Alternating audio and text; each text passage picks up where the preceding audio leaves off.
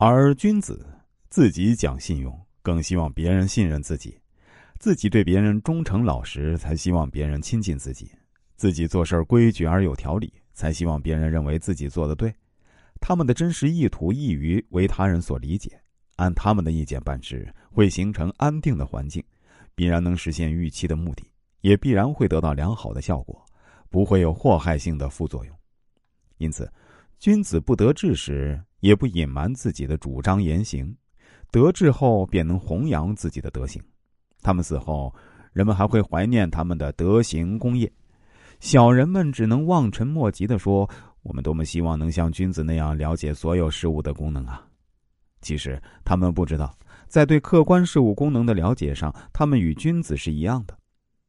齐桓公在管仲临终之际，向他讨教安邦之策，问及他对朝中的幼小之辈的评价。管仲知无不言，只可惜齐桓公听而不信，最终招致齐国大乱，自己竟也死于非命。这就是没看清小人所导致的悲剧。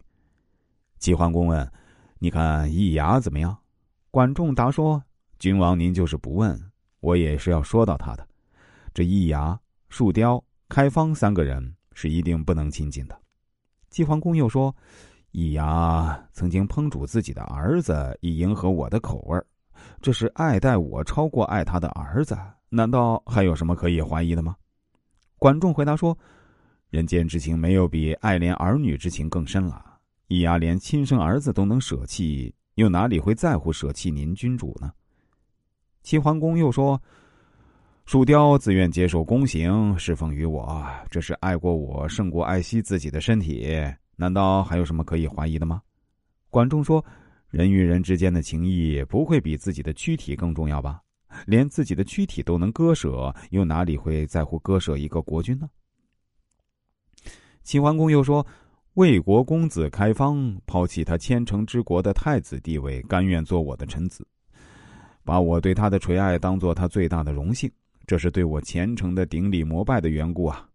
就连他父母去世也不去奔丧，开方爱戴我胜过爱他的父母，这是丝毫也没有怀疑的了。”管仲回答说：“人间恩情没有比父母养育之情更亲的了，他对父母养育恩情尚能舍弃。”又哪里在乎舍弃一个君王呢？